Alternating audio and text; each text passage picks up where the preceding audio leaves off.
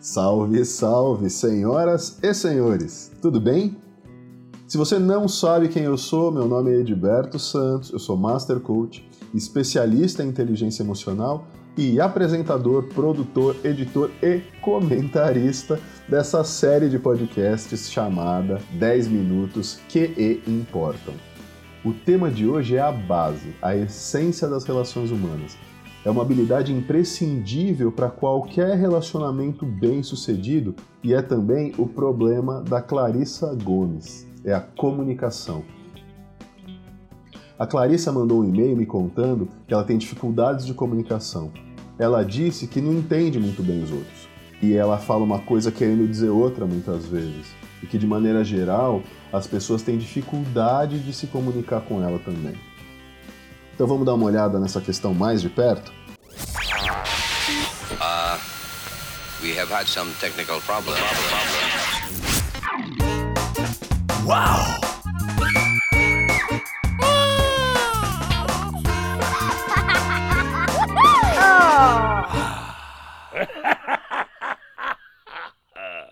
A comunicação ela é essencial para qualquer espécie do planeta, mas ela é ainda mais importante para as que vivem em grupo.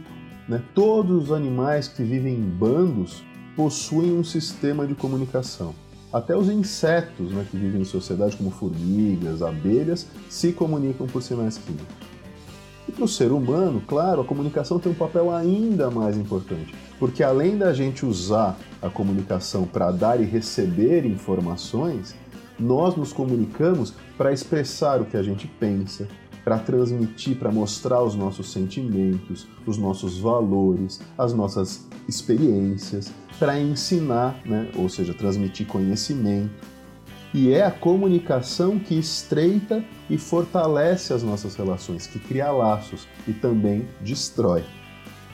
Por isso, ela é uma habilidade essencial e precisa ser trabalhada, desenvolvida o tempo todo. Para falar aqui sobre esse assunto e para poder tratar da dificuldade da Clarissa de uma maneira mais didática, eu queria dividir a comunicação em duas partes: quem fala e quem escuta. A Clarissa diz que tem dificuldade para entender os outros. E claro que isso pode acontecer por diversos motivos. Pode ter a ver com problema de vocabulário, com experiências prévias ou, ou a falta de experiências prévias, assuntos que a pessoa conhece ou desconhece. E pode também ter a ver, claro, com questões cognitivas mesmo de compreensão da língua que está sendo usada. Mas o motivo mais comum que faz com que a gente não entenda uma outra pessoa é o fato que simplesmente a gente não escuta. A outra pessoa fala a primeira frase, às vezes antes disso, e a gente já começa com o nosso diálogo interno, a conversar com a gente mesmo, e aí tem duas opções. Ou a gente se desconecta da conversa e começa a pensar na lista do mercado, no que vai comprar de presente para a mãe no Natal, onde pretende almoçar.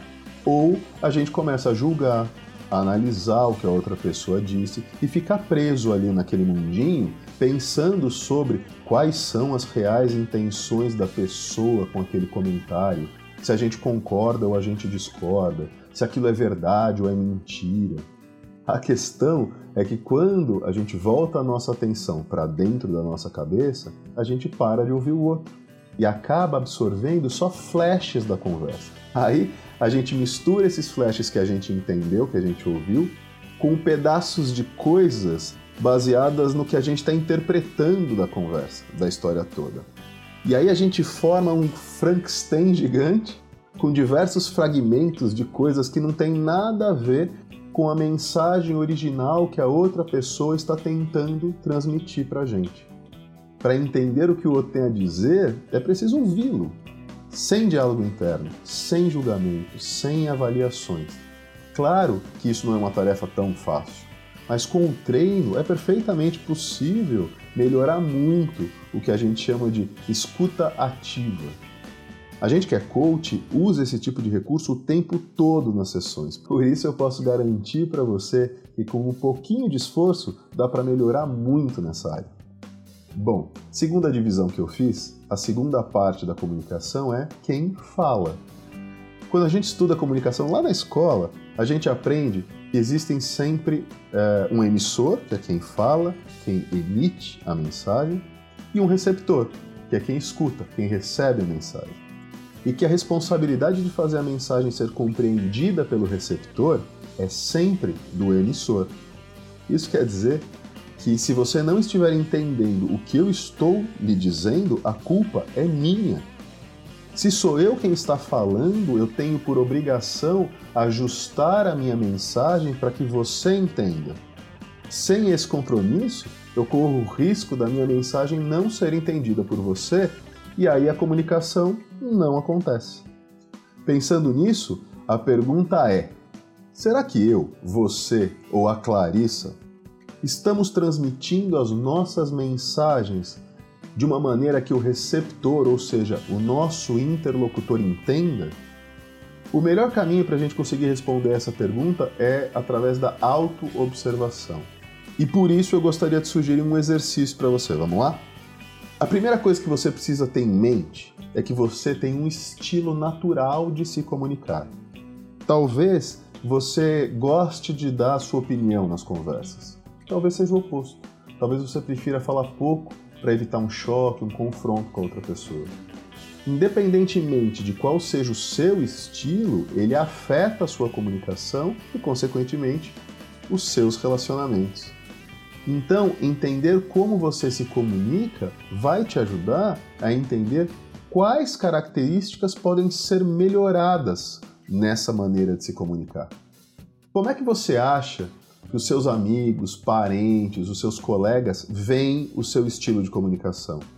Será que é um estilo mais direto, indireto, descontraído, sério, divertido, discreto, controlado, é, tagarela, intenso, curioso, descolado, intrusivo. Anota numa folha de papel o maior número de características sobre a sua maneira de se comunicar que você conseguir pensar. 20, 30, 50, quantas você conseguir, tá? Aí você pega uma segunda folha, divide ela ao meio e de um lado você anota os aspectos positivos do seu estilo natural aí são as coisas das quais as pessoas gostam quando interagem com você. O que, que as pessoas gostam da maneira que você se comunica com elas? Do outro lado da folha, escreva os pontos negativos, uh, ou seja, as coisas que já criaram confusão, né? aspectos da tua comunicação que já geraram aí reações estranhas nas pessoas, que lhe causaram algum tipo de problema. Quando você terminar a sua lista, escolha três aspectos positivos que você poderia usar mais para melhorar a sua comunicação e pense em maneiras de como fazer isso. E em que situações essas características seriam mais úteis para você ou para a sua comunicação? Como você poderia tornar essas características mais presentes no seu dia a dia? Em seguida, escolha três aspectos negativos e pense em maneiras de eliminá-los, reduzi-los ou melhorá-los de alguma forma. Minha última dica é que você seja honesto ou honesta nessa sua autoanálise e se esforce para colocar tudo isso em prática. Se essa reflexão ficar só no papel, a sua maneira de se comunicar vai continuar como sempre foi e o exercício vai ter sido em vão. Agora, respeite os teus limites também, tá? Não tenta revolucionar a maneira como você fala com as pessoas em uma semana. Planeje passos pequenos, coisas possíveis de serem feitas, e aí gradativamente você vai implementando novas ações. Assim, o seu planejamento ele vai ser praticamente a prova de falhas, combinado? Se você tem alguma dúvida sobre inteligência emocional, faça como a Clarissa, escreva para mim me contando. Você pode escrever para o e-mail contato@mrcoach.com.br. Mr. Coach se escreve mrcoach com ch ou entrar em contato através do site que é www.mrcoach.com.br. Como diz o ditado, é conversando que a gente se entende. Até a próxima. Tchau.